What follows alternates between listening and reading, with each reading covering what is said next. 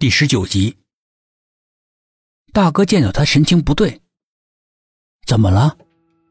关切的问他。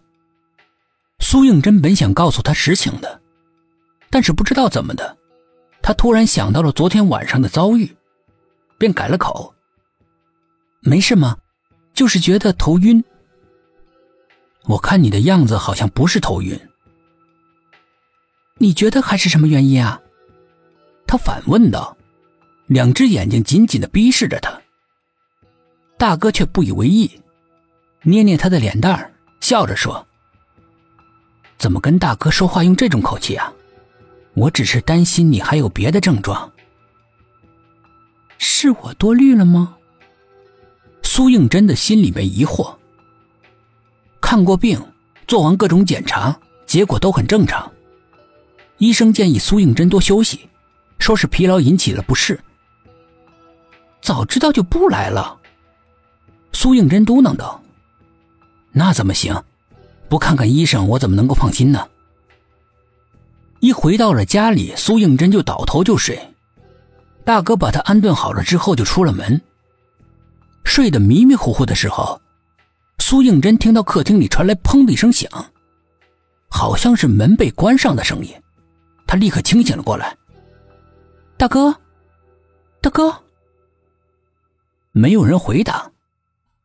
他思忖了一下，从床上爬起来，慢慢的走到客厅。大哥根本就没回来。他的房门开得大大的，不由得好奇心起，不知不觉之中就忽略了刚才的关门声。大着胆子走了过去，小心翼翼的在他房间里面搜查着，却什么都没有找到。心里面更加的迷惑。明明什么都没有，怎么会有昨天晚上那个奇怪的电话呢？那个电话究竟在提醒他什么？还是想让他陷入某种迷局之中？他不得而解。但是他敢肯定，那个电话绝对不是谁的恶作剧，更不可能是他的幻觉。冥冥之中，他感到有什么真相即将被揭露。不知怎么的，他有些莫名的害怕。苏应真正在胡思乱想之际，客厅里面忽然又传来了“砰”的一声响。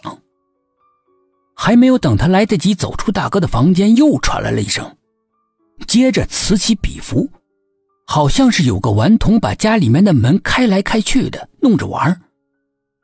苏应真心里面惊冷，他陡然想起了姚阿姨。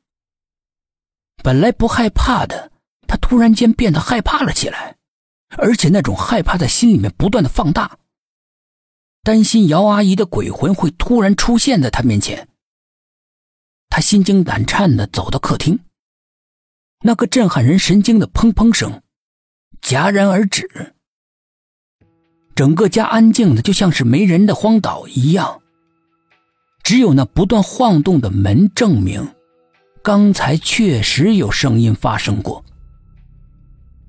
可是家里面一丝风都没有，天气仍然是很炎热。这个城市就这样，一下雨就没完没了。昨晚的一场暴雨并没有使天气转晴。反而整个天空仍然是阴沉沉的，家里的光线显得非常的暗。